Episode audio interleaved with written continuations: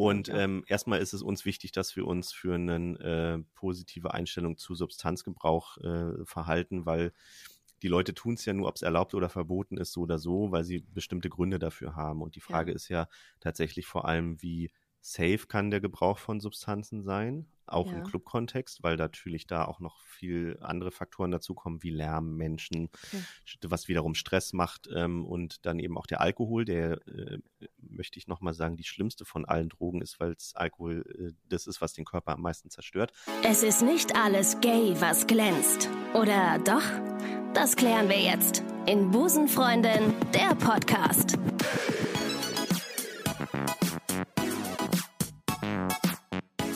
Einen wunderschönen guten Tag und herzlich willkommen zu einer brandneuen Folge Busenfreundin Happy Sunday, liebe Community. Der Inzidenzwert sinkt, die Temperaturen steigen und auch das Gefühl von Normalität kehrt ein wenig zurück. Ist das geil oder ist das geil? Ist natürlich klar, dass man auch wieder ein bisschen Bock auf Aktivitäten kriegt, aufs Feiern, aufs Bierchen im Biergarten, auf ein Glas Burgunder, Freundin im Außenbereich seiner Lieblingskneipe. Und ich habe mir heute einen Mann eingeladen, der mir sehr viel zu queeren Events erzählen kann. Mein heutiger Gast ist Geschäftsführer des Schwulenzentrums Zentrums in Berlin, kurz Schwutz, und Mitglied des geschäftsführenden Vorstands der Berliner Clubkommission. Herzlich willkommen bei Busenfreundin Marcel Weber. Ja, schönen guten Tag. Hallo Ricarda. Hallo. Wo macht wo, wo, wo sitzt gerade äh, der Ge Geschäftsführer des Schwutz in Berlin? Also bist du, bist du irgendwo draußen? Wahrscheinlich nicht, ne? Irgendwie nee, das wäre schön, da wären die Umgebungsgeräusche wahrscheinlich zu auffällig. Ich sitze gerade hier im Büro in, in Neukölln. Ja. Genau, und habe mich gerade hier sozusagen in mein Büro eingesperrt, auch nochmal einen Zettel an die Tür gehangen, dass ich jetzt hier die Aufzeichnung mit dir habe. Ja. Genau, und äh, freue mich, dass ich hier heute mit dir quatschen kann. Ich finde es auch ganz toll. Ich bin sehr gespannt. Ähm, ich habe mal übrigens recherchiert. Ich habe, bevor wir uns getroffen haben heute, habe ich äh, mal recherchiert. Es gibt in Berlin vor der Pandemie, müssen wir das, äh, müssen wir diese Zahlen, äh, müssen wir mal sagen. Ähm, in Berlin gibt es 250 Clubs, 150 Millionen Euro Umsatz und drei Millionen Partytouristen. Ja, das ist schon Wahnsinn. Wir hoffen das natürlich. Ist krass, oder? Ne, wir hoffen, dass das nach der Pandemie immer noch so ist. Also ja. aktuell haben wir bisher auch jeden noch so kleinen Ansatz von Insolvenz oder Schließung verhindern können. Ja, krass. Und ähm, genau, wir hoffen einfach, dass das bald und zwar schleunigst wieder zu dem wird, was es vorher war. Eine Partyhauptstadt Berlin ohne Party. Das muss man sich mal vorstellen. Was haben die Leute denn da, was haben die Leute gemacht? Waren die die ganze Zeit wahrscheinlich irgendwie nur spazieren in ihrem, in ihrem Fädel, wollte ich sagen. Genau, alle sind spazieren gegangen oder haben halt illegale Raves gefeiert in der Hasenheide. oh Gott, ja. Das ging ja, ja, auch durch die Presse. Ne? Ja. Und ähm, ja, also ich meine, den Leuten fällt echt nach anderthalb Jahren die Decke auf den Kopf. Hm, und insofern ja, ist es ihnen auch nicht abzusprechen, dass sie eben diesen Drang äh, verspüren. Ich glaube aber, die meisten haben sich tatsächlich zusammengerissen und sind, glaube ich, total entwöhnt. Und ich bin vor allem gespannt auf den Moment, wo wir wieder in Clubs gehen können, wie dann so die Stimmung und die Situation ist. Also ich glaube, es wird Leute geben, die werden völlig ausrasten, da wird ja. ich dazugehören. Und dann wird es aber auch Leute geben, die ganz vorsichtig sich da erstmal wieder rantasten müssen. Wie ist denn das bei dir? Hast du äh, jetzt, wo die Inzidenzwerte sinken und man wieder zumindest in der Außengastro mit Menschen äh, an einem Ort sein kann, äh, überfordert dich das oder sagst du, äh, ich finde das jetzt schon wahnsinnig toll? Ich bin mittlerweile da sehr, sehr, sehr entspannt und ich glaube auch so, mein Gefühl ist, dass vor zwei Wochen in Berlin sich so der ganze Mindshift äh, unserer Stadt geändert hat, weil die Inzidenzen runtergehen und die Impfquote rauf. Mir fiel das schwer im ersten Lockdown tatsächlich. Da war ich so phobisch, dass ich im Supermarkt irgendwie wirklich echt Panikattacken bekommen habe, wenn oh. die Leute mir zu nahe gekommen sind. Ja. Das war aber eher so eine Kopfsache und ja. ähm, mittlerweile wissen wir ja auch viel mehr über die Übertragungsmöglichkeiten des Virus und die Wege und genau, der, äh, der, der sinkende Inzidenzwert und die steigende Impfquote machen mich total optimistisch und ich freue mich einfach auch wieder mal mit Leuten draußen sitzen zu können auf dem Kaffee. Oh ja und nicht dieses Gefühl zu haben, ähm, jetzt wieder mich äh, einzuschränken und zurückzustecken, äh, damit äh, wir äh, alle anderen schützen. So was natürlich total sinnvoll ist. Ich habe auch das Gefühl, dass der Sommer so viel intensiver ist als jeder Sommer bevor vor dieser Pandemie. Hast du das auch? Es ja. ist alles, man nimmt alles so viel stärker wahr. Irgendwie so, seine Au Außenwahrnehmung ist ganz anders, weil man irgendwie viel mehr schätzt, wenn du einfach mal irgendwie Sonne abkriegst oder eine Brise dir ins Gesicht wird. Das sind Dinge, die habe ich vorher gar nicht so wahrgenommen. Das ist total ja, verrückt. Ich, ich, merke auch so, wenn ich zu den GastronomInnen gehe, ähm, dass die plötzlich alle ein totales Lächeln im Gesicht haben und sich wirklich auch freuen, wieder ja. ihre Gäste begrüßen zu können. Ich weiß nicht, wie es bei dir war, als du das erste Mal in ein Restaurant gegangen bist. Warst du überhaupt schon? Ja, ich war schon und ich war ich war beseelt. Ich saß dann da mit äh, drei Freundinnen und, ähm, und habe gedacht, ey, das, das gibt es nicht. Das ist, wie schön ist das denn? Und das habe ich noch nie in der Form empfunden. Man war ja so, so, so übersättigt vor der Pandemie, auch mit Feiern. Da hatte ich auch teilweise keinen Bock zu feiern, weil ich gedacht habe, nee, das ist so anstrengend. Am nächsten Tag äh, hat man diesen Kater ähm, in der Regel, also ich. Und, äh, und dann will ich nicht. Und das ist mir auch alles immer zu laut. Und jetzt ist man einfach froh, dass es überhaupt möglich ist. Ich war am Wochenende, war ich hier in einer, äh, in einer queeren Bar in Köln, die Boys Bar.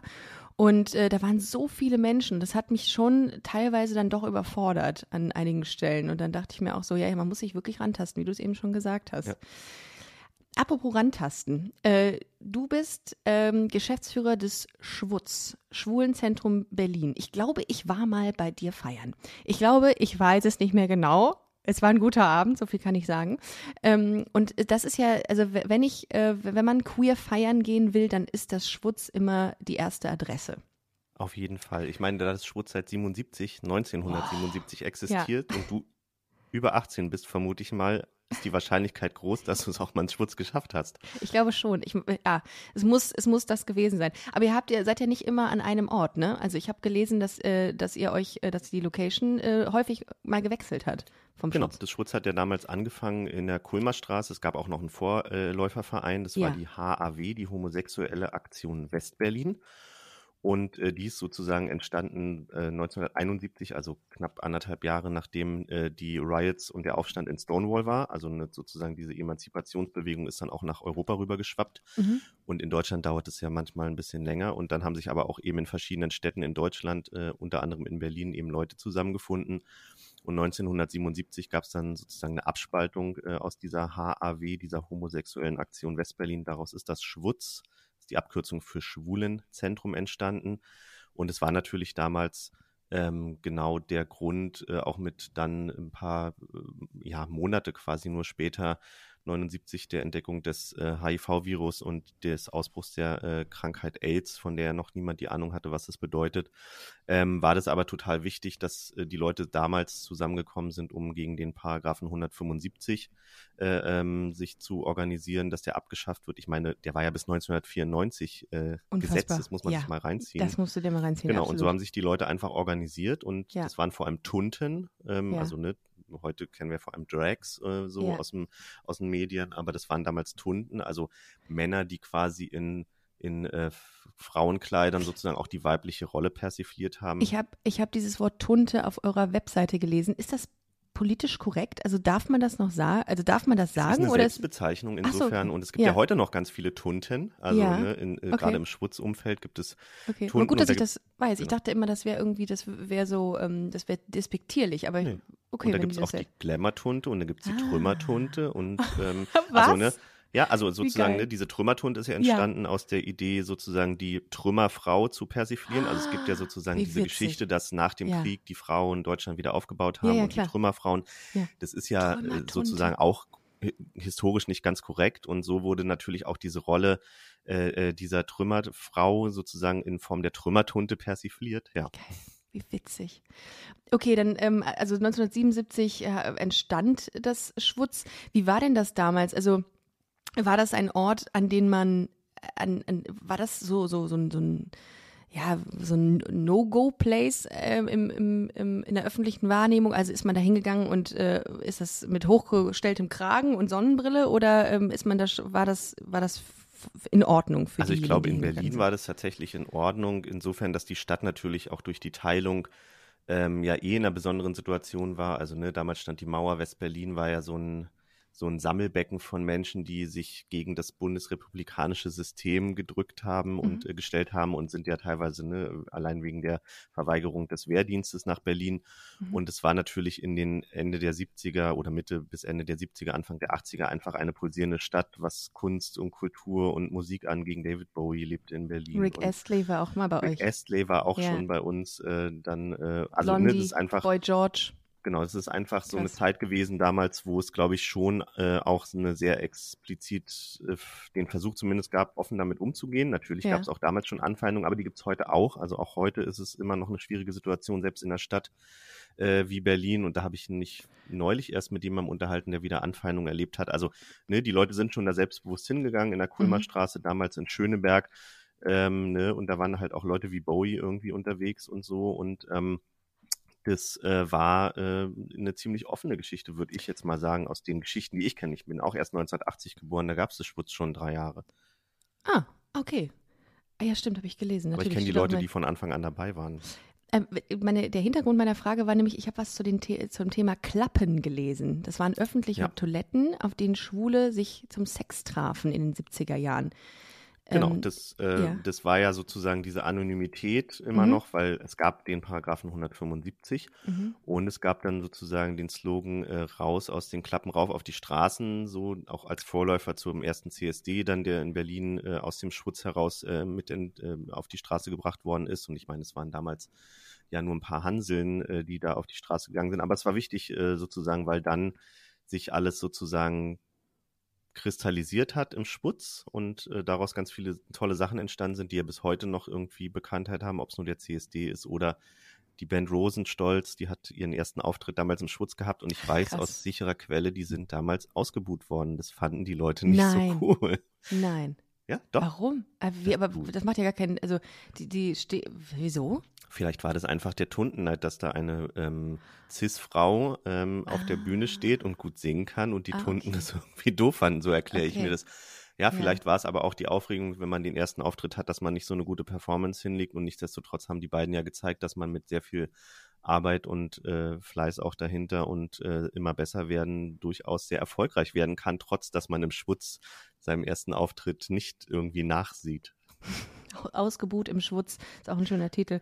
Ähm, ja, ihr habt, ihr seid ja wie gesagt, also ne, Anlaufstelle Nummer eins, wenn man in Berlin äh, queer feiern gehen will. Wie, wie viel ähm, Touristen, Touristinnen habt ihr denn eigentlich so jährlich gehabt vor der Pandemie und was Das ist eine gute Frage. Also ich würde mal sagen, so all over, ähm, und es ist in den letzten Jahren in Berlin überall mehr geworden, weil natürlich Berlin einfach the place to be war Ja. und hoffentlich auch weiterhin sein wird. Aber ich würde mal sagen, so die Hälfte unseres Publikums, und das äh, schwankt dann natürlich je nach Monat, im Sommer mehr als im Winter, Mhm. aber so übers, übers Knie gebrochen würde ich sagen, die Hälfte der Leute, die zu uns kommen, wohnen nicht in Berlin und sind nur zu Besuch hier. Ja. Und äh, manchmal kann man es auch gar nicht so festmachen, weil dann gibt es die vielen Expats, die hier sind und hier Ah, leben okay. für eine Zeit oder studieren oder arbeiten. Mm, Aber ich sag mal so, das äh, macht etwa die Hälfte aus. Ja, es ist, also ich habe schon von so vielen ähm, Amerikanern tatsächlich auch und Amerikanerinnen ähm, mal gehört, dass sie ähm, das Schwutz kennen. Darum äh, habe ich, hab ich nachgefragt, fand ich interessant. Aber Wir sind weltbekannt. ja, so, äh, mindestens, wenn nicht sogar im ganzen Universum. Das Interessante ist aber, wenn die Amerikaner versuchen, Schwutz auszusprechen, dann immer Schwurz. Schwurz. Schwurz. Ja. Ähm, I Wie was würdest du- Schwurz. Schwur, aber so, so eine Schwurz. Es klingt auch komisch, wie so ein, nee, egal, wie so eine Krankheit, die man am Fuß hat irgendwie. Ja. Ähm, wie, wie würdest du denn sagen, ich meine, das heißt jetzt Schwulenzentrum, ne? Ja. Also, ähm, da habt ihr mal irgendwie drüber nachgedacht, den Namen zu ändern? Wahrscheinlich nicht, ne? Also tatsächlich gibt es immer wieder mal so Ansätze, darüber nachzudenken, weil wir uns heute ja als queerer Ort definieren. Ja. Ähm, dann gibt es die Idee, das in Queers umzunennen und so. Aber natürlich Ah. geht es ja auch darum, ähm, die Geschichte und das, wo das Schwutz herkommt und das überhaupt durch diesen, ähm, ja, durch diesen damaligen Zusammenschluss der Tunden des Schwutz bis heute eigentlich seine Existenzberechtigung gefunden hat, das auch als ein äh, historisches Ding zu sehen, was man jetzt nicht einfach durch eine Namensänderung verschwinden lassen kann. Total, ja. Und ich glaube, das Interessante ist einfach, wie wir uns sozusagen heute definieren und das auch nach außen leben und kommunizieren und wie inklusiv wir sind und wer bei uns auftritt und was wir auch sonst noch an sozialer, äh, gesellschaftlicher Verantwortung übernehmen. Und äh, da ist natürlich Schwutz ähm, auch ein wichtiger Bestandteil. Und äh, die Frage ist ja, wie entwickelt sich das weiter und wie ergänzt man das in Zukunft? Wir sind zum Beispiel gerade dabei, eine Stiftung äh, zu gründen Mhm. und dann ist es die Schwutz queere Stiftung, äh, Mhm. hoffentlich so, ähm, um, um das einfach nochmal sozusagen zu unterstreichen, wo wir herkommen auf der einen Seite, aber was wir auch heute sind und in Zukunft sein wollen auf der anderen Seite. Was braucht man für einen perfekten Sommerabend? Gutes Wetter, beste Stimmung und kühle Drinks. Und da haben wir was für euch. Burgunderfreundin der Wein. Ab jetzt erhältlich über www.busenfreundin-magazin.com. Cheers, liebe Queers!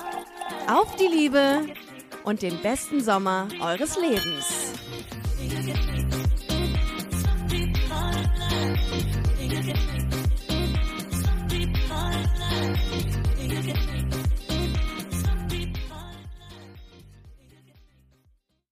Ähm, be- bedeutet das aber trotzdem, dass, ähm, dass in der Überzahl ähm, schwule Männer bei euch feiern gehen oder ist das auch ausgeglichen komplett? Nee, also das ist tatsächlich immer noch so, dass der Überhang an schwulen Männern ist und Mhm. ähm, das wird auch noch eine Weile brauchen, bis wir da an dem Punkt sind, wo das eine total Diversifizierung unseres Publikums gibt. Das haben wir auch im Team immer noch nicht, Mhm. auch wenn wir viel diverser sind als noch vor zehn Jahren, als ich, äh, äh, knapp zehn Jahren, als ich angefangen habe, die Geschäftsführung zu übernehmen. Also da Mhm. hat sich einfach das Schwutz genauso wie die Gesellschaft weiterentwickelt, aber auch in unserer Gesellschaft äh, sind wir ja immer noch nicht beim Thema Gleichstellung so weit, dass wir da eine äh, Repräsentation von Frauen, äh, nicht weißen, nicht binären Menschen hätten, die angemessen ist zu dem, wie die Realität ist.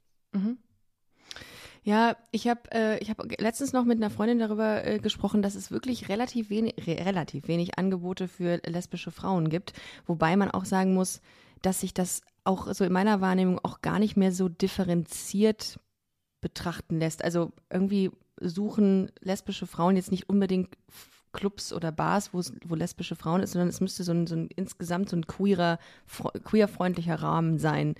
Ähm, findest du denn trotzdem, dass sich das noch so ein bisschen ähm, separiert? Also schwul Ich feiern anders ja. als lesbische Frauen? Ich finde es eine spannende Frage. Nun bin ich keine Lesbe und kann da sozusagen nicht äh, reden und antworten. Dafür bin ich stehen. da, Äh, ja. Dafür bist du da und es Ja. ist aber interessant. Vielleicht kannst du mir das Ja, sagen. gerne. Also wir, wir sind ja auch ein Club, der immer gesagt hat, Lesben gehören zu uns wie alle anderen, ähm, Mhm. wie alle anderen, die nicht dem normativen Heterospektrum entsprechen, auch. Äh, wobei das Spektrum ja ein sehr einseitiges ist. Ähm, und ähm, haben auch verschiedene Formate äh, zusammen äh, mit und durch Lesben hier äh, entwickelt. Und das hat sich irgendwie verändert in den letzten Jahren. Und ich weiß gar nicht, was du beschreibst, ist vielleicht eine, eine Begründung, weil wir durchaus Partyformate haben, die jetzt nicht explizit eine lesbische Zielgruppe ansprechen und da ganz viele, äh, sage ich mal, Formen von Weiblichkeiten unterwegs sind und es auch feiern und zelebrieren und es ganz tolle äh, Atmosphäre ist, aber ähm, auf der anderen Seite kenne ich zumindest auch immer noch äh, Lesben, die schon auch immer wieder sagen, warum gibt es denn keine lesbischen Partys mehr? So, und Mhm. ich bin da überfragt, ehrlich gesagt. Ja, ich auch. Ich auch. Aber ich muss ganz ehrlich sagen, ich hatte meine besten Abende auf schwulen Partys. Die waren die besten Abende. Die haben, ähm, das war sehr viel ausgelassener. Das habe ich auch in den vergangenen Podcasts mal erzählt. Ja. Bei Frauen ist das so, und dafür werde ich jetzt wahrscheinlich wieder gelüncht, ähm, ist es immer ein sehr großes ähm, Checken. Hm. Das ist nicht so entspannt, finde ich. Ähm, wobei es kommt natürlich immer auf die, auf die Partyreihe an und auf, äh, auf die, ähm, die Rahmenbedingungen. Aber das, was ich so wahrgenommen habe, war immer ausgelassener war es bei den schwulen Männern. Das hat Okay, immer, naja. weiß nicht, mehr Glitter. Meine Erklärung wäre natürlich auch, dass auch schwule Männer in der Gesellschaft viel akzeptierter sind als lesbische Frauen und natürlich ähm, da ein ganz anderes Verhältnis da ist. Also ne, als schwuler Mann kannst du dich ja heute bisweilen auch völlig daneben benehmen und das größte Arschloch sein und du wirst dafür noch gefeiert, wenn ich das mal überspitzt sagen darf. Ja, aber es ist so. Echt? Und äh, lesbische Frauen, auch wenn sie sich heute outen und lesbische Frauen in Führungspositionen müssen sich Mhm. immer noch mal mehr beweisen, noch Ja, mal mehr stimmt. verteidigen und so. Und ich finde, das ist natürlich noch mal ein enormer Druck dahinter, der sich vielleicht dann auch in, äh, in der Stimmung niederschlägt. Kann ich mir zumindest jetzt selber so zusammenreimen. Wie gesagt, ich bin keine lesbische Frau, aber ich finde, da haben wir tatsächlich auch ein, innerhalb der Community ein totales Ungleichgewicht. Ja, ähm, da hast du vollkommen recht. Die Frage wäre natürlich, wie, man's, wie man das aus der Welt schafft. Ob man da weiterhin schaut, dass man ähm, Angebote oder, oder Formate irgendwie schafft, die dazu beitragen, dass man diese Vor- oder dieses Ungleichgewicht abbaut oder irgendwie muss man da ja dran gehen, ne? Ja, ich finde mal, das Erste ist, dass Schwule anfangen müssen, ihre Misogynität abzulegen. Also es gibt ja auch unter schwulen Männern gerade irgendwie, und ich kenne da einige, so viel Frauenfeindlichkeit oder Feindlichkeit gegen Weiblichkeiten äh, gegenüber. Und das ist, äh, das ist ja schon mal, da fängt's an. Also ne, ähm, ich glaube, da haben wir schwulen Männer äh, einiges noch zu tun. Findest du auch dieses Thema, das hatte ich auch in der Vergangenheit mit ein paar Leuten besprochen, dass das Thema Body Shaming in der schwulen Community deutlich ausgeprägter ist? Also das ist, äh, also ist dir das mal so untergekommen? Also ich kann da nur von mir sprechen. Ähm, es gibt ja nicht nur das Sputz in Berlin, Gott sei Ja. Dank, oder Göttin sei Dank. Ähm, und ich merke das, wenn ich so auf Partys bin, wo wirklich der schwule Cis-Männer-Anteil bei 90 Prozent oder so liegt. Ich fühle mich da selber unwohl, obwohl ich mit meinem Körper selber ganz zufrieden bin. Allerdings ist es so, dass da so viel Stereotype bedient werden und äh, in meiner Fantasie die Leute auch sieben Tage äh, jeden Tag ins Fitnessstudio rennen, nur dass sie sich diesen einen Tag in der Woche dann das T-Shirt vom Leib reißen können, um zu zeigen, wie, wie toll ihre Muskeln sind. Und das finde ich schon krass und da fühle ich mich persönlich unwohl. Das ist, äh, das ist so ein, so ein ganz anderer, äh, anderes Gefühl in der lesbischen Community. Ich finde, da gibt es auch irgendwie natürlich Oberflächlichkeiten in jeder Gesellschaft und jeder ähm, Gruppierung, nenne ich es jetzt mal. Aber da ist so das Thema Body ähm, Podi äh, ähm, Positivity viel stärker. Also man, man geht viel stärker darauf ein, dass es okay ist, wie man ist, als bei den schwulen Männern, ohne das Böse zu meinen. Da ist es wirklich deutlich stärker ausgeprägt, dass es wichtig ist, dass dein Körper durchtrainiert ist, dass du gut aussiehst. Ich, das ist auch, nicht zuletzt äh, kommt das auch, glaube ich, so durch diese ganzen Grinder-Apps äh, Ja. und wie sie alle heißen. Die Menschen ohne Köpfe. Genau. Und ich weiß nicht, ich habe es schon so, Marcel, du musst mir mal gucken, ob ich, ob du mir gerade mal eine Antwort darauf geben kannst. Ich habe schon ganz oft von dieser App geredet, die sich Ständer nennt. Und da matchen sich Männer mit ihren Geschlechtsteilen. Und ich, und alle schwulen Männer, die ich darauf anspreche, die kennen das gar nicht. Okay, ich kenne das auch nicht, finde es interessant. Aber da werde ich nachher, wenn wir hier fertig sind, gleich mal googeln, was es ist. Und das soll natürlich darauf einzahlen, dass es tatsächlich eine große Oberflächlichkeit in dieser Community gibt, ähm, die äh, ja darin mündet, dass man äh, sich mit Geschlechtsteilen matcht. Egal. Auch hier bin ich wieder ähm, ähm, nicht weitergekommen, was diese App angeht. Nochmal ganz zu, äh, zurück zu dir und zum Schwutz. Wie bist du zu der Position gekommen? Also wie, ähm, wie warst du immer schon im Eventbereich tätig? Äh, Wie, wie sah dein, dein äh, Lebensverlauf aus bis Ja, heute? tatsächlich ähm, bin ich da durch einen sehr ungewöhnlichen Weg hingekommen. Ich habe, Mhm. als ich damals 17 war, mein Coming Out gehabt und ähm, hab, Mhm. Das lief am, gut. das lief für die Aufregung, die ich vorher hatte, also sozusagen ja, das Coming In war ja, glaube ich, der schlimmere Prozess. Ja. Das Coming Out dann war okay. Ähm, meine Mutter hatte mich abgeholt und ich hatte Mhm. damals sozusagen eine Affäre ähm, und ich bin am Rand von Berlin aufgewachsen Mhm. und hatte es dann eben auch nicht weit in die Stadt und kam von dem zurück abends und habe dann nach langem Überlegen und ich hatte viel Zeit während der Fahrt äh, in der U-Bahn zu überlegen und habe dann meine Mutter, die mich freundlicherweise abgeholt hat, äh, offenbart und äh, dass ich äh, schwul bin, dass ich einen Freund, dachte ich damals, habe, obwohl es Ja. eine Affäre war. Ah, Und na sie meinte toll. dann, ja, okay, und äh, äh, wie heißt er und wie alt ist er und was macht er? Also war einfach Okay. sofort ganz offen. Also da habe ich auf jeden Ja. Fall Glück gehabt, Okay. was meine Mutter angeht. Mein Vater hat es nicht so interessiert. Mhm. Ähm, und dann bin ich Verdrängt. mit, äh, bin ich in die Ausbildung gestartet, nachdem ich die Schule beendet hatte und wollte nicht aufs Gymnasium da auf dem Dorf, wollte eh nicht da bleiben, weil da überall auch diese ganzen blöden Nazis waren Mhm. Und ähm, war dann froh, irgendwie auch nach Berlin zu kommen und habe dann eine Ausbildung gemacht als Kaufmann ähm, und bin dann ähm, schon nebenbei arbeiten gegangen mit 18 äh, und zwar im Café Melita Sundström. Das war äh, damals am Mehringdamm sozusagen das vorgelagerte Café vom Schwutz. Also das Schwutz Ah. war damals am Mehringdamm ziemlich versteckt äh, in, einem, in einem Keller, in einem, ähm, in einem ja, Wohnkomplex und Ja. da in diesem Café habe ich halt gearbeitet und wusste auch erst gar nicht irgendwie, dass es da noch dieses Schwutz gibt, hatte davon nie gehört irgendwie vorher und ähm, das Schwutz war auch gerade gerade in der Zeit da, wo sie umbauen mussten, damit sie dort weiter Betrieb machen können und genau, habe dann ähm, in diesem Café gearbeitet und habe dann damals den damaligen Geschäftsführer vom Schwutz kennengelernt und habe ihn irgendwann, weil ich keinen Bock mehr hatte, in diesem Café zu arbeiten, weil die Besitzer auch ehrlich gesagt Arschlöcher waren, auch wenn Mhm. das Team toll war, ähm, bin dann äh, zu dem und meinte, hey, wie sieht's aus? Kann ich bei euch mal ein Praktikum machen? Weil ich fand es einfach interessant und habe dann meine Ausbildung ähm, beendet und habe dort parallel angefangen, dann eben ein Praktikum zu machen. Habe dann das Praktikum äh, etwa ein Jahr gemacht und habe in allen Bereichen gearbeitet. Also ne, ich habe irgendwie angefangen, an der Kasse zu sitzen, an der Bar zu arbeiten, habe Mhm.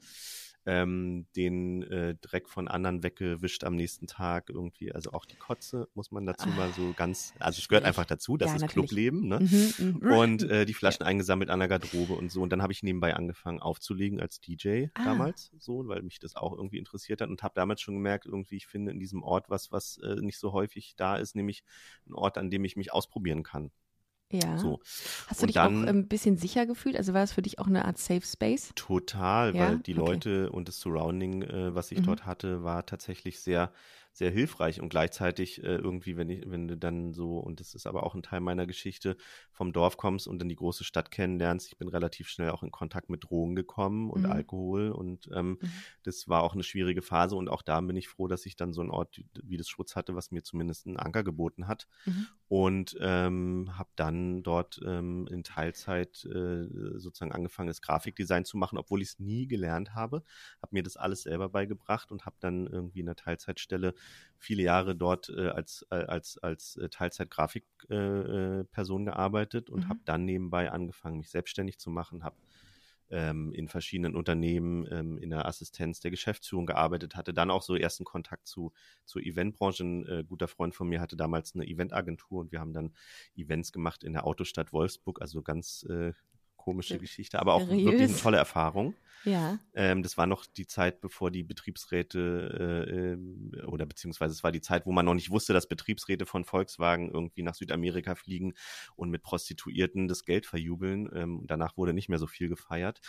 Mm, genau. Und dann, ähm, genau, und dann ähm, habe ich eine Teilzeit, eben Teilzeit im Schwutz und dann als Selbstständiger gearbeitet, Grafikdesign, Webdesign und dann bin ich ähm, damals vor elf Jahren gefragt worden, ob ich in den Vereinsvorstand kommen möchte, weil es gab so ein paar äh, ja, Bewegungen im Schwutz, wo es auch die Zeichen auf Veränderung standen und ähm, bin dann ähm, nach wohlweislicher Überlegung mit ein paar anderen Leuten in den Vorstand gegangen, um diese Veränderung auch zu ermöglichen und bin dann, nachdem diese Veränderungen, äh, also es waren vor allem so strukturelle Fragen, ne, wie wollen wir uns für die Zukunft aufstellen, welche Mhm. Verantwortung hat hier wer, wie geht's weiter und damals schon auch das Thema wieder, wir brauchen einen neuen Standort ähm, und genau, bin dann, äh, nachdem das erledigt war, äh, ein paar Monate später gefragt worden, ob ich nicht Geschäftsführer werden will.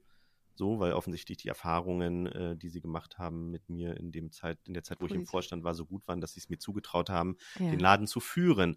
Und so bin ich dann vor äh, neun Jahren äh, Geschäftsführer geworden. Also Wow. vom Praktikanten zum Geschäftsführer mit Ah. einem ziemlich langen Weg dazwischen. Ja, aber du hast schon, äh, hast eine sehr enge Bindung dann auch zum Schwutz, so wie Total. Sehe. Ähm, du hast eben ein ähm, wichtiges, ähm, wichtiges, eine wichtige Sache angesprochen, zu der ich eine Frage habe, und zwar Thema Drogen. Ja. Das ist ja, also man hört ja überall, dass in den Clubs in Berlin äh, viel konsumiert wird. Wie geht ihr denn damit um? Also was macht man denn, wenn man erfährt, dass irgendwie in der- seinem Club irgendwie Drogen konsumiert werden oder vertickt werden? Naja, also Substanzgebrauch findet denn überall statt ähm, Ja. und nicht nur in Clubs, das muss man nochmal dazu Okay. sagen. Also die meisten äh, Substanzen, die konsumiert werden, die werden tatsächlich im privaten Bereich zu Hause Okay. konsumiert. Das, Ah, okay. äh, das ist ja immer das Erste äh, und nicht zuletzt auch im Deutschen Bundestag, wie wir seit äh, ein paar Jahren wissen, dass Mhm. da ordentlich auch auf den Toiletten gekokst wird. Ja.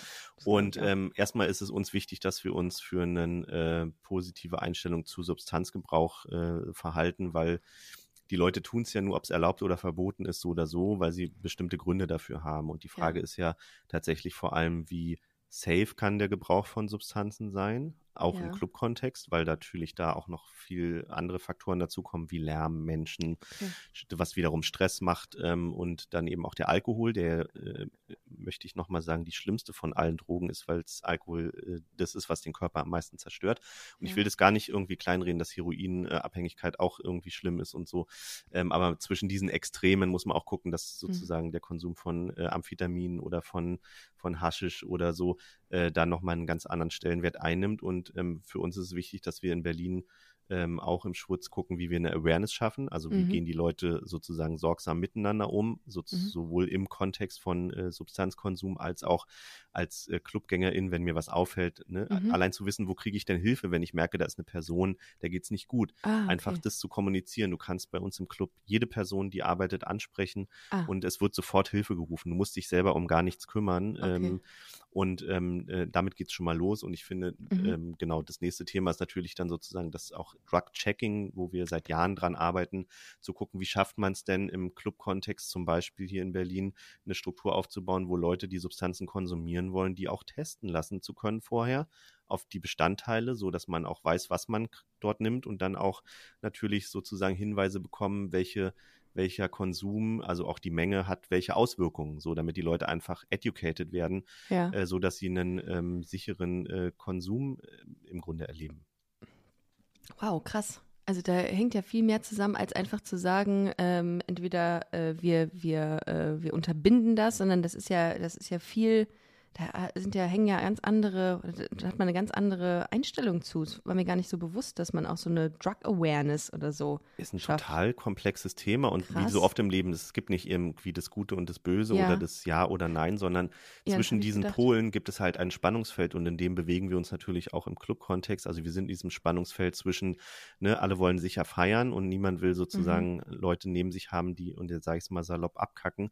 Und auf Mhm. der anderen Seite gibt es eben auch sozusagen ja die positiven Effekte von Substanzkonsum. Ich meine, wenn Leute betrunken sind, und das sind Gott sei Dank die meisten, dann sind die ganz gut drauf. Mhm. Manche sind ein bisschen eklig und andere fallen um, weil sie es nicht vertragen. Mhm. Und so ist es ja mit anderen Substanzen auch. Und ähm, Mhm. ich glaube, da ist ja eher das Problem, dass wir in unserer Gesellschaft, weil wir Alkohol akzeptieren, äh, das als selbstverständlich hinnehmen. Und der Ja. Staat verdient da auch noch ordentlich mit und äh, trägt auch die Folgekosten, weil eben Alkohol den Körper äh, am nachhaltigsten und am schnellsten zerstört. Und bei allen anderen Sachen äh, hat man sehr schnell sozusagen die Verbotsfahne hochgehoben Mhm. und sagt, das geht aber gar nicht. Mhm. Stimmt, da ist auf jeden Fall was dran. Ähm, wie stehst du zu dem Kritikpunkt, ähm, dass man sich als queerer Club ghettoisiert, dass man sich separiert, abspaltet von, ähm, vom Rest der Gesellschaft? Das kommt auch hin und wieder, wenn ich sage, dass ich gerne queer feiern gehe, dann heißt es ja, Ricarda, aber ganz ehrlich, ihr wollt Teil der, äh, der, der Ges Gesamtgesellschaft werden. Wie wollt ihr das denn werden, wenn ihr euch so abspaltet? Und ähm, ich habe einen klaren Standpunkt dazu. Ich finde, das ist ein Safe Space und das ist eine, heißt ja nicht, dass man als heterosexueller Mensch nicht dahin gehen kann, aber ich finde das wichtig. Ähm, wie siehst du das? Ach, das erinnert mich gerade so total an diese Parallelen der Diskussion ums Gendern zum Beispiel. Ich meine, da hast du ja auch, äh, glaube ich, in den letzten Monaten viel äh, zu Mhm. dem Thema schon Total. erzählt und gehört. Mm, Ich finde immer, dass diese Frage von der Anpassungsfähigkeit, ähm, die stellt sich immer aus der Perspektive derer, die die Mehrheitsgesellschaft repräsentieren und die die Norm setzen. Und ich finde irgendwie, es geht nicht um das Entweder-Oder, sondern ja, klar, weißt du, wir können alle zusammen feiern und ähm, bei uns sind auch die Hetero-Allies total willkommen und Teil der. Party, ähm, wenn sie sich sozusagen äh, eben dem, dem safer Space-Gedanken äh, unterordnen. Und ähm, ich finde auch die Diskussion mühselig, weil nur weil jemand sozusagen in der Machtposition ist und wir seit vielen hundert Jahren das äh, ähm, ähm, generische Maskulinum benutzen in unserer Sprache, äh, irgendwie sind dann die anderen jetzt plötzlich sozusagen die, die Gender-Gaga sind und äh, skurrile Minderheiten äh, ergeben. Wenn wir alle Minderheiten zusammenzählen, dann sind wir auf jeden Fall die Mehrheit in unserer Gesellschaft.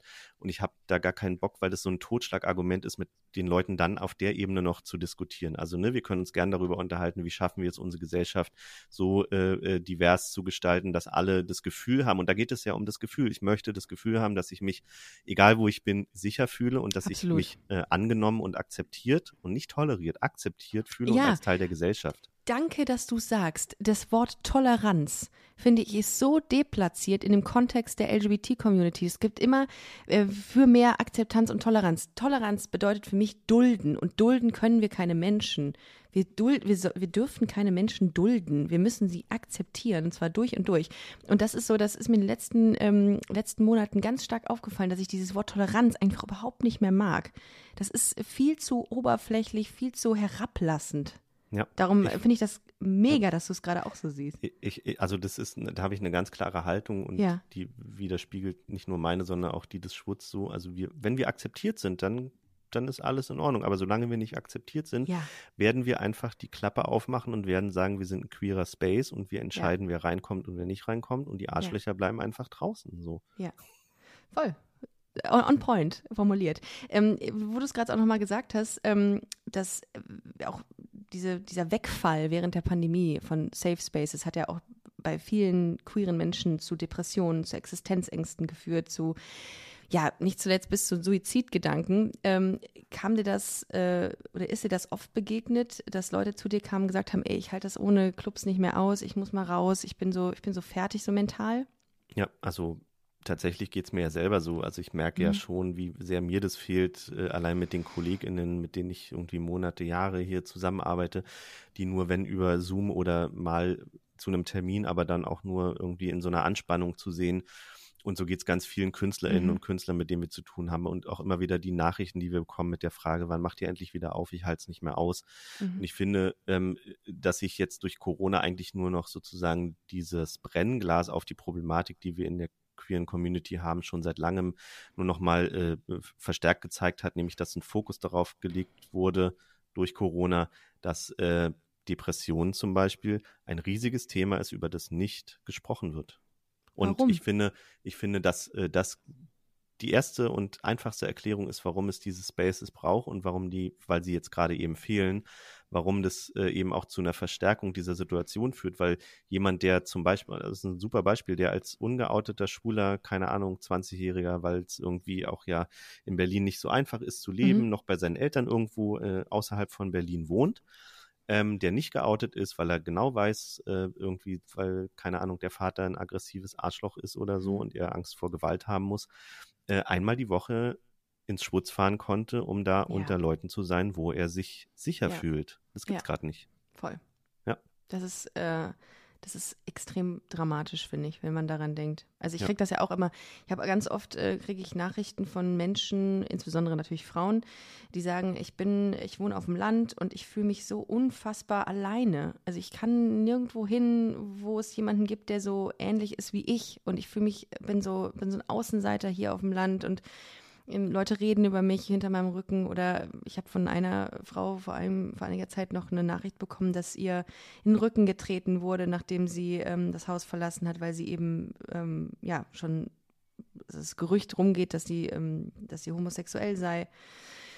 Ähm, wenn man sowas liest, dann ist man sich darüber gar nicht bewusst, dass es bei weitem noch nicht da ist oder diese Akzeptanz noch nicht da ist, wo sie sein sollte. Und ich ja, glaube, und ähm, ja die ganzen Selbsthilfestrukturen sind ja auch ziemlich überlastet auf der einen Seite, mhm. unterfinanziert auf der anderen Seite. Die können das auch jetzt gerade alles gar nicht auffangen, neben dem, dass sie natürlich auch vor allem durchs Analoge funktionieren, also wo Leute hinkommen können. Ja. Und so ein Club ist natürlich eine sehr niederschwellige Möglichkeit, ähm, mit Leuten zusammenzukommen, ohne jetzt irgendwo zu einer Beratungsstelle zu gehen und über ja. Probleme sprechen zu müssen, vielleicht ja. sogar oder das Gefühl zu haben, darüber sprechen zu müssen. Und es fehlt gerade. Insofern bin ich ja schon mal froh, dass jetzt die ähm, Gastronomie zumindest außen wieder öffnen kann, wo Leute zusammenkommen und äh, dennoch denke ich dann auch an die vielen Künstlerinnen und Künstler, die vor allem äh, Existenzängste bekommen, weil sie natürlich überhaupt keine Kohle mehr nirgendwo verdienen. Ich meine, wir haben jetzt Pride Season und äh, du kennst es wie alle anderen auch, die sich gerade auch wieder zu Recht, finde ich, darüber aufregen, dass sie tausend Anfragen bekommen. Mhm. Ähm, meistens noch, bitte mach doch mal umsonst hier irgendwie, gib mal ja. dein, deine Expertise her. Also, ne, das ja. vergisst man ja auch mhm. immer. Die Leute wollen unsere Expertise. Die wollen nicht irgendwie einfach nur das Gesicht, sondern die wollen mhm. die Expertise von uns und wollen möglichst nichts dafür geben, dass sie sich sozusagen schmücken können, dass sie jetzt wieder mal was für Queere getan haben.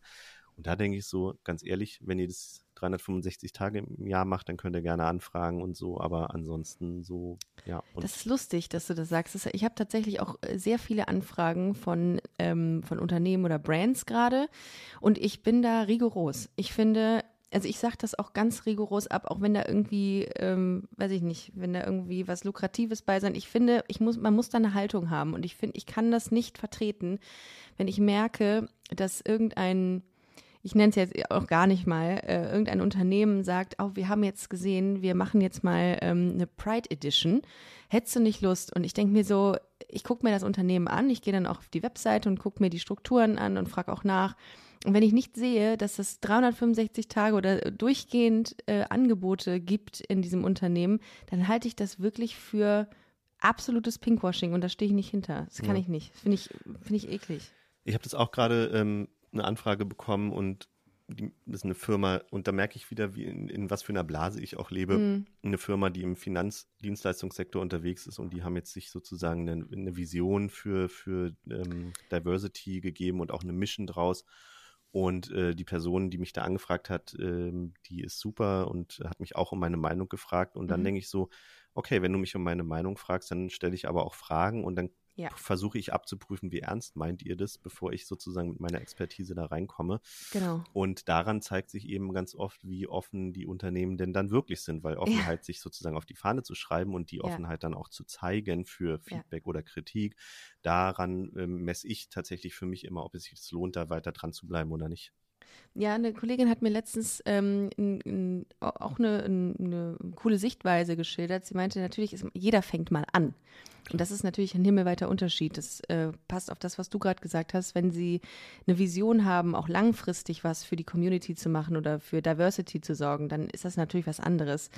Aber wenn es wirklich nur um diesen einen Moment geht, in dem man seinen Umsatz steigern kann, indem man sich ähm, offen und äh, ja, doch weltoffen zeigt, ähm, ist das für mich irgendwie, ist das absolut unglaubwürdig. Ja. Ja, voll.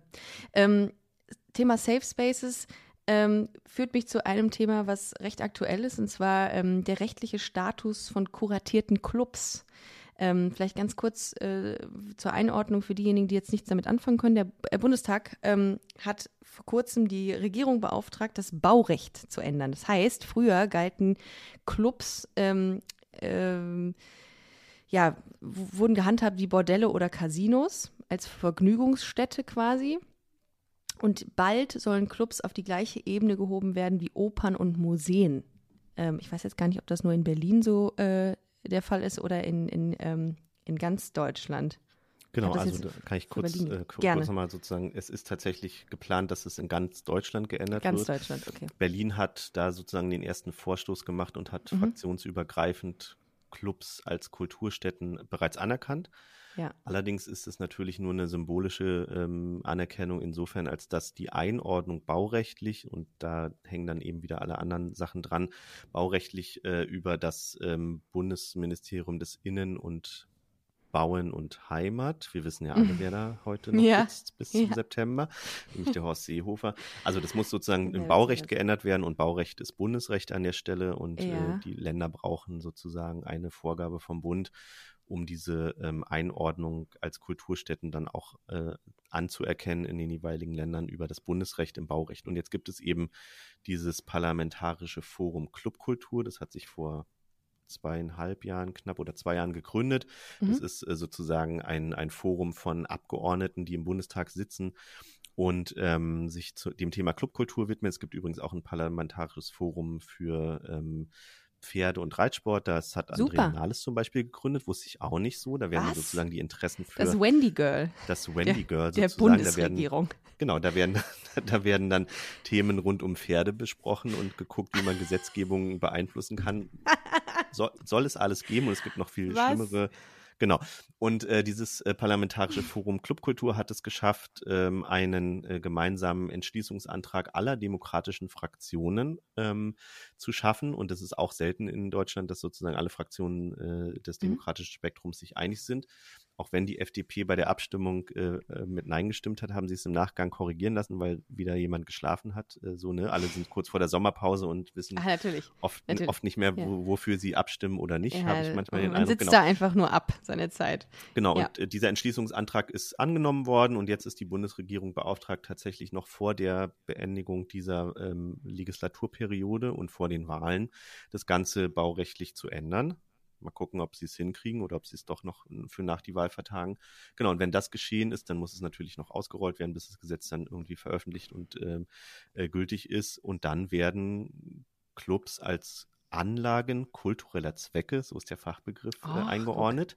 Ja. Und dann sind wir eine Anlage für den kulturellen Zweck. Und dadurch ergeben sich natürlich viele neue Möglichkeiten. Also erstens im Baurecht, du kannst nicht mehr so leicht verdrängt werden. Wo heute ein Theater oder eine Oper ist oder neu gebaut werden soll, gibt es viel mehr Möglichkeiten im Stadtplanungsrecht, da explizit darauf einzuwirken, dass es auch möglich ist. Bei Clubs ist es im Moment noch so, wenn dann eine annahende Wohnbebauung kommt, dann kommt diese Wohnbebauung und dann Ah. war es das in der Regel mit dem Club. also so. Ist nicht Wohnung besonders schützenswert. sticht Clubs quasi. Wohnung sticht Clubs, genau. Mhm, ist es jetzt okay. aber ein Kulturort, dann ist Mhm. sozusagen Oper sticht Wohnungsbau. Da muss der, Ach. der die Wohnung baut, dafür Ja. sorgen, dass die Leute, die in diesen Wohnungen leben, nicht von dem Lärm der äh, Leute, die zum Beispiel in die Oper gehen, gestört wird. Ah, Ja, ich Genau. habe hier noch mir was rauskopiert. Schützenswert seien Clubs, die einen, Zitat, regelmäßigen Spielbetrieb und ein anerkanntes künstlerisches Profil aufweisen, das durch kuratiertes Programm, musikästhetischen Anspruch und ein raumgestalterisches Konzept gekennzeichnet ist. Genau, das, Das- sind diese okay. vielen, diese vielen Mhm. Dimensionen, um die es geht. Ja. Und das ist ja das, was Berlin auch so besonders macht. Und da Mhm. machen wir natürlich auch einen bewussten Unterschied zwischen Clubs und Diskotheken. Mhm. Ähm, also der Club hat sozusagen die Dimension, dass es äh, künstlerisch kuratiertes Programm gibt. Also ne, hier sitzt in der Regel, und das ist dann eben auch gar kein Unterschied zu einem Theater oder einer Oper, hier sitzt eine künstlerische Leitung, die macht das Booking, die macht sich Gedanken über das Programm, welche Themen sollen gesetzt werden, welche Leute treten hier auf, was wollen wir sozusagen auch mit dem Programm erreichen. So äh, meistens geht es ja schon um was Größeres als einfach nur feiern, sondern es geht darum, dass Leute zusammenkommen in einem Safer Space. Es geht aber auch darum, die richtigen KünstlerInnen zu fördern, Mhm. damit die eine Bühne bekommen, ähm, ähm, das zu zeigen, was sie können. Und es geht eben auch darum zu gucken, dass man musikalisch ähm, äh, etwas kuratiert und nicht sozusagen Spotify äh, als Playlist im Hintergrund läuft, um das mal jetzt zu überspitzen. Und ähm, dann gibt's natürlich die ästhetische Dimension. Äh, Clubs sind ja oft Orte, die an ganz besonderen äh, Räume äh, sind von der Gestaltung, von der Lage. Wir sind zum Beispiel in einer alten Brauerei. Also es ist ja auch so ein sozusagen bauhistorisches Denkmal fast schon, äh, die alte Kindelbrauerei in Berlin. Und da ist jetzt ein Club drin und so gibt's ja ganz viele Orte. Und ähm, genau, das ist einfach äh, eins von den vielen Dimensionen. Das Schwutz fällt da natürlich rein. In Total. Diese, ja, Ne? Also wir absolut. sind allein, weil wir, weil wir etwas für die Community machen, mhm. weil wir queeren KünstlerInnen äh, eine, eine Bühne geben, weil Mhm. wir ähm, Nachwuchs bei den DJs fördern, weil wir hier wirklich uns äh, mit einem ganz tollen Team regelmäßig Gedanken machen, was wir den Leuten anbieten. Mhm. Und das ist sozusagen die Leistung, die dahinter steckt. So. Ich finde großartig, was ihr macht mit dem Schwutz und ich würde nichts lieber, äh, äh, ich würde jetzt äh, nichts lieber machen, als meine Tasche packen und jetzt mal eine Runde feiern gehen bei euch. Marcel, es war mir ein Fest. Ich bin, ich bin ein bisschen begeistert von deiner Stimme, muss ich sagen. Äh, ich man hätte dir Dankeschön. gerne noch mal zwei Stunden zugehört. Also du solltest definitiv, ihr solltet definitiv einen Schwutz-Podcast Ja, machen, das, finde ich. das ist auch einer der Gründe, warum wir dieses Mikro hier äh, angeschafft Mach haben, das. äh, in der Hoffnung, dass wir das eben auch machen können. Und ich freue mich natürlich, vielleicht quatschen wir in ein paar Jahren wieder mal Sehr gerne, in deinem jederzeit. Podcast, wenn du den, keine Ahnung, 20. Geburtstag äh, von Busenfreundin gefeiert hast. Und dann gucken wir mal, was sich verändert hat. Also du wirst allein schon durch deine Stimme äh, die Hälfte an, äh, an Menschen dazu gewinnen, weil äh, das ist Wahnsinn. Sehr klar und schön. Ich, wahrscheinlich kriegen wir auf jeden Fall dazu Feedback. Ich kenne meine Community, die wird das auch alles feiern. Vielen, vielen Dank, dass du uns so, so interessante und spannende Einblicke in, äh, in die Entstehung vom Schwutz gegeben hast und auch ähm, um alles drumherum. Ich äh, bin ganz, wenn es wieder geht, ganz sicher mal bei euch. Ich freue mich schon sehr drauf. Bin nächste Woche in Berlin tatsächlich.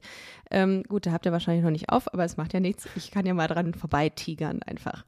Vielen, vielen Dank, ihr Lieben. Wenn ihr mehr zum Schwutz erfahren wollt und ähm, was äh, ihr dort, ähm, äh, was euch erwarten wird in den nächsten Monaten, dann geht doch gerne mal auf schwutz.de. Ich Genau. weiß es gar nicht. Schwutz.de Oder Ed Sputz bei Instagram oder oder auf Instagram Facebook. Oder Facebook ähm, und stattet dem Schwutz definitiv bitte einen, äh, einen Besuch ab, denn ähm, wir müssen queere, die queere Clubkultur aufrechterhalten und es ist einfach schön, diese Safe Space zu haben. Vielen Dank fürs Zuhören. Wir hören uns nächste Woche. Checkt gerne äh, Busenfreundin aus, busenfreundin-magazin.com oder auch bei Instagram busenfreundin-podcast. Ich danke dir sehr, Marcel. Ich wünsche dir eine wunderschöne Woche und äh, bis ganz bald, würde ich sagen. Bis bald. Danke dir. Ciao. Tschüss.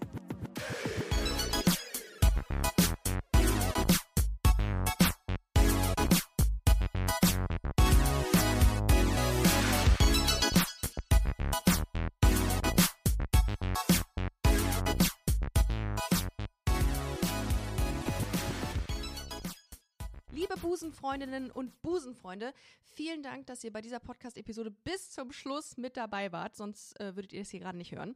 Ein großer Dank geht an unseren Partner Rausgegangen Köln. Das ist Kölns führende Plattform für Veranstaltungstipps. Alle Infos dazu findet ihr auf www.rausgegangen.de. Und wenn ihr schon online unterwegs seid, schaut gerne noch auf unserer Webseite vorbei unter www.busenfreundin-magazin.com. Ich empfehle mich und ich hoffe, ihr uns auch. Bis nächste Woche. Hashtag Spread the Love.